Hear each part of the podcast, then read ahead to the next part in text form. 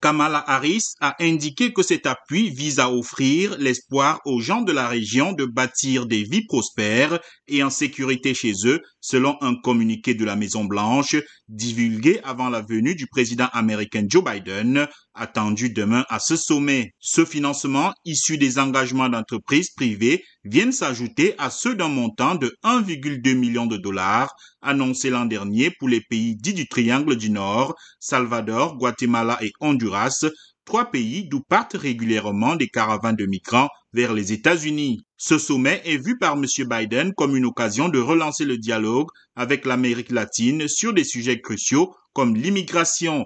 Plusieurs dirigeants sont absents. Le président mexicain André Manuel López Obrador, qui a boudé l'événement, le président uruguayen diagnostiqué positif au Covid-19, Cuba, le Nicaragua et le Venezuela ne sont pas invités, selon un responsable de la Maison-Blanche, à cause de réserves face au manque d'espace démocratique et au respect des droits humains.